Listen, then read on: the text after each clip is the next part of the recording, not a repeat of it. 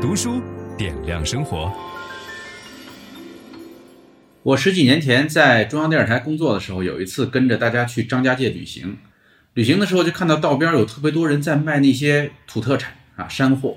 我们有一个朋友就很好心，给他的北京的朋友就带了一兜这个蘑菇回来了。结果没想到回来以后，呃，一周之内就听说那家人全都进了医院，就吃那个毒蘑菇中毒很严重。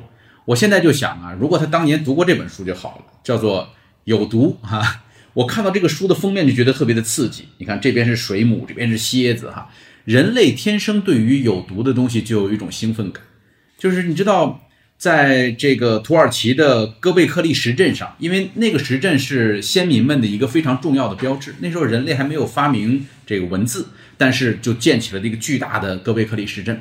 石镇上没有文字，但是刻着几样动物。就包括我们今天所知道的毒蛇、蜘蛛和蝎子，就是从远古时代人们就开始研究这些毒物，人们对于毒有着天生的好奇心，所以我在看了这本书以后也觉得很兴奋，觉得大开眼界。哇，原来毒物的世界竟然如此丰富多彩，而且跟我们人类的命运有着息息相关的这个紧密的关系哈。如果我们的朋友能够更早的知道这些毒物对身体的影响哈。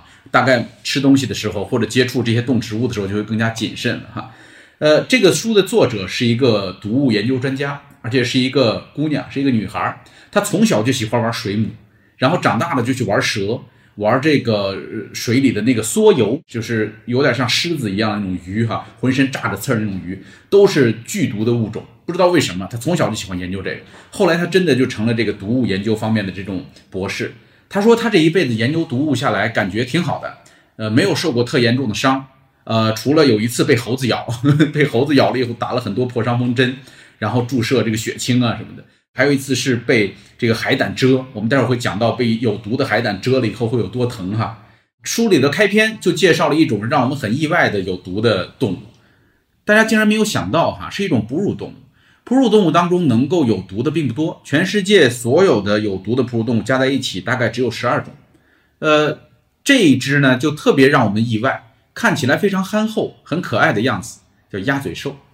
鸭嘴兽的脚踝上有一个毒刺，就如果你被鸭嘴兽脚踝上这个毒刺蛰一下哈，呃，未必一定会要命，如果没人管的话可能会要命哈，但是基本上不会死，但是会疼很长时间，有多疼呢？曾经有一位士兵，这个有一次在路上看到了一个鸭嘴兽，然后觉得诶蛮可爱的，想去抱它，一抱被它蛰了一下。这个老人家回忆哈说，比子弹打上要疼得多，而且要连续疼好几个小时。你想，子弹打的那那一下打进去，这个是一直像子弹打中一样的那那个疼痛的感觉。而鸭嘴兽脚踝上的这个毒刺是他们在求偶期间才有毒的，就是日常生活当中可能没毒。但是，一到这个交配期，它就产生了毒素，它需要用它来求偶。呃，所以过去关于鸭嘴兽都有着很强的争论。就有人说鸭嘴兽没有毒，我们做过解剖，做过这个测试，没有。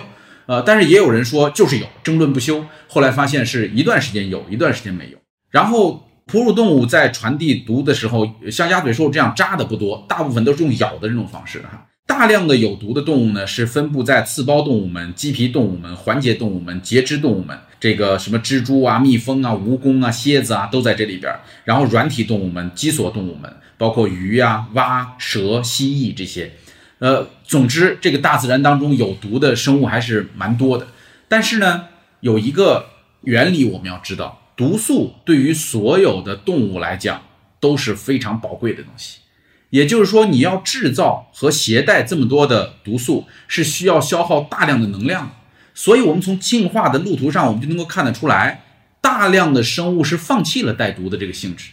就是原本大家可能都有毒，然后进化的过程当中，我说我不要了，我不要这个毒，我活得更好，我的基因传播得更广泛。所以，目前没有毒的这个动物是更多的。动物的这个毒性呢，分两种，一种是进攻性的毒性，一种是防御性的毒性。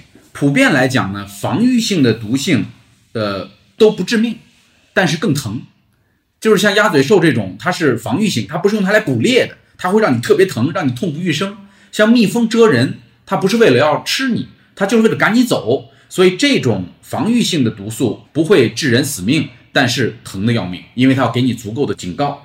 但是那些进攻性的这个毒性就厉害了，像眼镜蛇，它是需要用这个毒性去吃东西的，所以那个毒性就经常会致命啊。人类大概在一八九六年的时候，这个艾伯特·卡尔梅特就发明了抗毒血清。那个时候是由于有一次山洪爆发，然后大量的眼镜蛇进入到了人类的社会当中，导致很多人被蛇咬。在那种紧急的情况之下，他就发现说，把这个眼镜蛇的蛇毒注射在马的身体以后，这个马不会死，因为马的身体很大哈，然后产生了抗毒血清。把那抗毒血清提取出来，注射在人的身上是可以解毒的。这就是人们最早发现抗毒血清的这个过程。那接下来我们来看看，因为小孩子们讨论这个话题的时候，都会首先争论哪种毒最厉害，对吧？哪种动物杀人最凶？咱们首先说怎么来衡量这个致死动物的能力哈。这里边有一个非常重要的数据，叫做 LD 五零 LD50。是指什么呢？就是每公斤体重。需要多少克的毒素才能够毒死它？这个单位是呃毫克每公斤。你知道，连水都是有这个这个数字的。水的 LD50 是九万，九万意味着什么呢？作者说，如果你一口气连续喝六升水，就会中毒。这个十二瓶大瓶的矿泉水喝下去，这个要命啊！当然，这个咱们不要试。呃，像这种箱型水母就属于毒性也很强的，它在一秒钟之内就能够释放出这种叫成孔毒素。成孔毒素的作用是什么呢？就是它能够立刻击穿你的红细胞。你体内的红细胞一旦被击穿，就会造成大量的钾泄漏，然后你血血液当中的血钾含量就会快速上升，然后几分钟之内心血管就开始衰竭。那我们单独用这个 LD50 来衡量。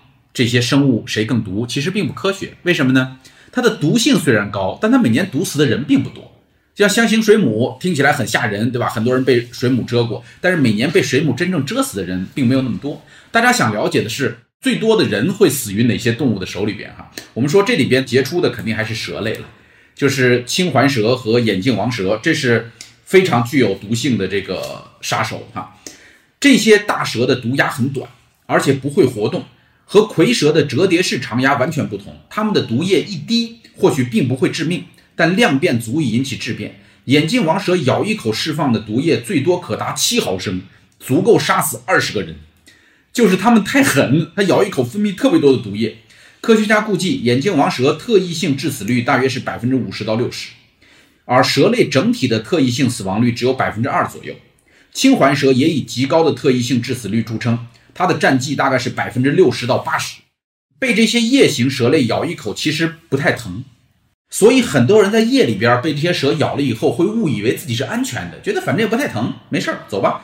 直到几个小时后，受害者会逐渐的陷入全身瘫痪，这时候他们才会发现自己应该及时寻求医疗救助，或者去寻找这个血清。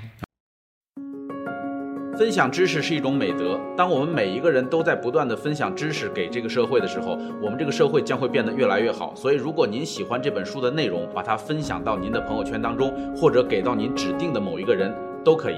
您关心谁，就把知识分享给他。谢谢。本音档是由樊登读书小草远志提供。解锁本书精华解读全集，请搜寻 triple w 打 d u s h u 打 com 打 t w。